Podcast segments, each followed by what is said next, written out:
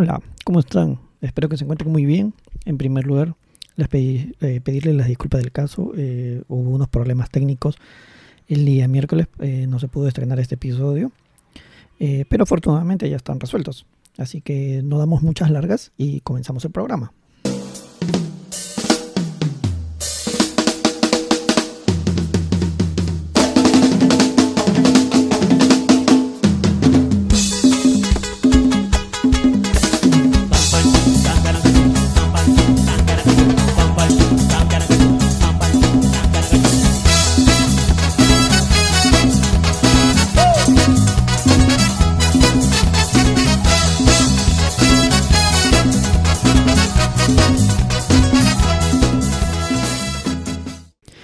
Y bienvenidos a un nuevo episodio más de Yo Soy Marco el podcast. ¿Cómo han estado? ¿Qué tal semana? Este mes tienen muchas cosas interesantes, como el reinicio de las clasificatorias o llamadas eliminatorias a Qatar.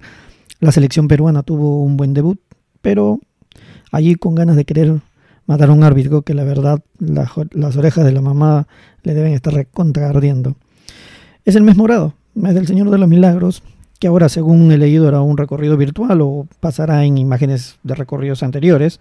Pero el tema de hoy no va a tratar mucho de eso. El tema de hoy trata de la inseguridad ciudadana, una enfermedad que en el Perú ya es crónica y que no hay medicina para ello. Lamentablemente es un problema grave, complejo y crónico, como lo repito, sobre el cual ahora todos, los todos comentamos, opinamos, criticamos, pero que realmente en la práctica muy pocos conocemos y participamos proactivamente. Vemos con estupor cómo este fenómeno social sigue permanentemente afectando la paz y la tranquilidad de quienes habitamos en el Perú, y más aún eh, condenando el desarrollo y el bienestar de nuestra patria. Los delincuentes han ido mutando cada vez, eh, son más avesados, son jóvenes, eh, se han ido mezclando con inmigrantes venezolanos, colombianos, entre otros. Sin lugar a dudas, en las próximas elecciones, quien salga elegido como presidente tiene una tarea bien compleja. La primera, el tema de la pandemia, que aún no termina, la reactivación económica y la seguridad ciudadana. Eh, la lucha contra la delincuencia, este mal que evalúa o que mal evaluada, es entendible si se considera que la cobertura policial es insuficiente, los cambios no se evidencian y la ciudadanía se siente desprotegida. Eh, asimismo, la justicia no está funcionando y los niveles de impunidad son enormes. El sistema carcelario ni castiga ni rehabilita, más bien consolida carreras criminales. Eh, no hay motivos reales para evaluar la, la criminalidad, eh, más aún cuando los medios de comunicación enfatizan diariamente los hechos delincuenciales que ocurren día a día eh, y no tienen ninguna consecuencia real sobre los victimarios.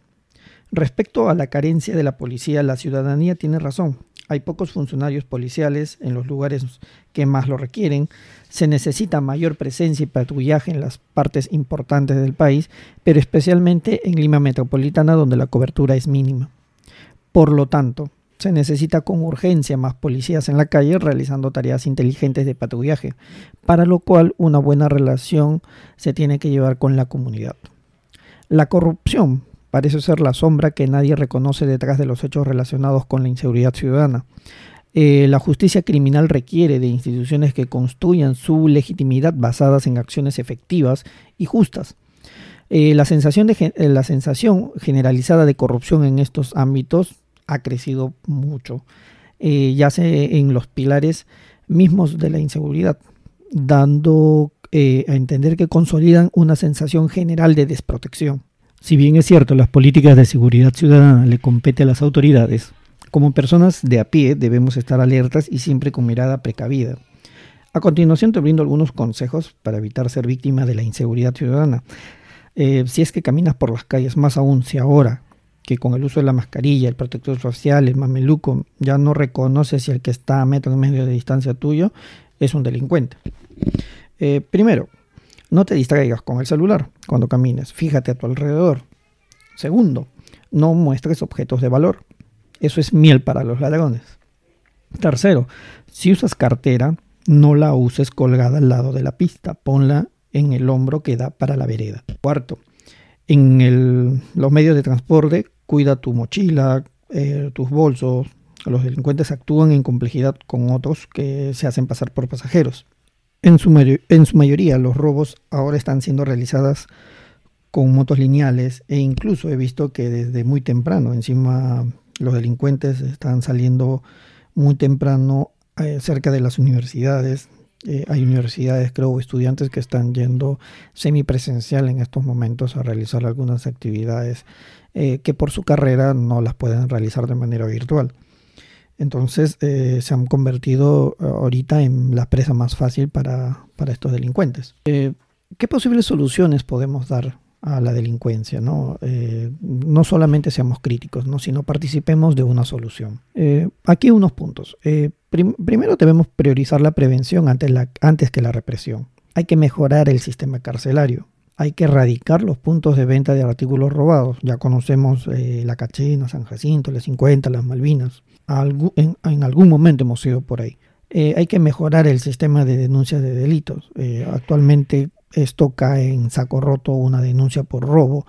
Eh, solamente es llenar un documento, pero no hay una acción por parte de la policía el querer rescatar a ellos, salvo que sean pues este robos de gran escala, ¿no?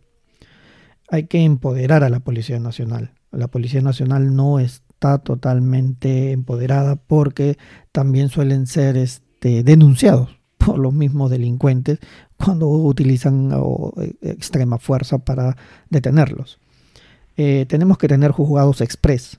Eh, para poder sentenciar rápidamente a los delincuentes y no hacer que esto demore, dilate y que luego se tenga que soltar a los delincuentes.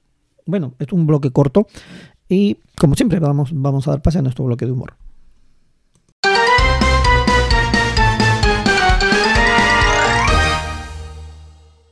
Un adulto mayor de aproximadamente 70 años se acerca a su mesa de sufragio y le pregunta al presidente de mesa, ¿me puede decir si mi esposa ya votó? Se llama Juana Pérez Pérez. El presidente de mesa le responde que sí, ya votó. Y le pregunta, ¿pero ustedes no viven juntos? Le dice el presidente de mesa. Y el anciano le responde, lo que pasa es que ella murió hace 15 años, pero ella siempre viene a votar y quería verla.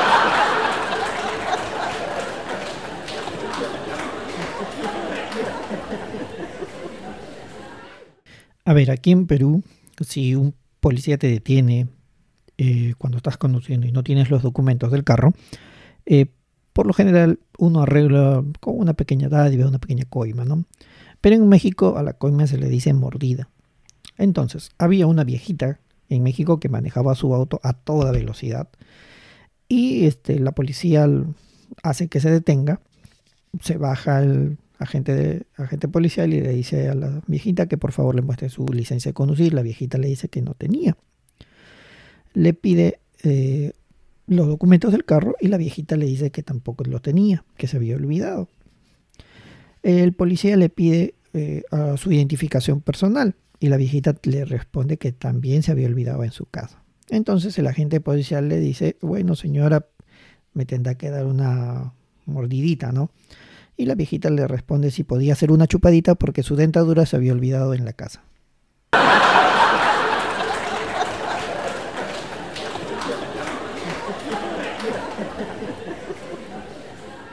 A ver, este es un chiste que habla de los distritos de Lima, eh, bajo un escenario. Eh, dice, señor comisario, mi nombre es Magdalena y quiero quejarme porque somos un pueblo libre. Anoche en un barranco, un hombre con ojos de lince me dijo que mira flores. Yo como tenía bella vista, mientras miraba los olivos, él abusó de mí. Ese tipo que era callado sacó una lima y me quiso hacer un surco. Yo me fui a llorar a chorrillos. El desgraciado me dijo que quería que me coma la punta. Yo grité Jesús María. Y aunque recé a San Miguel y a San Luis, el negro se quedó con la victoria.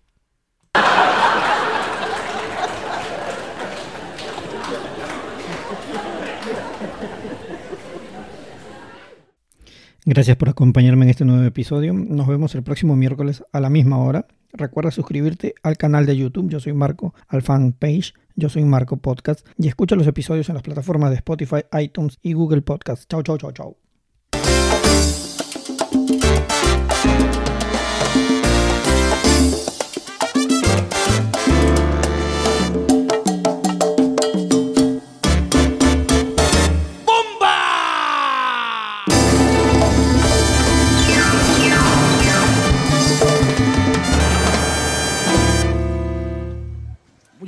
Gracias.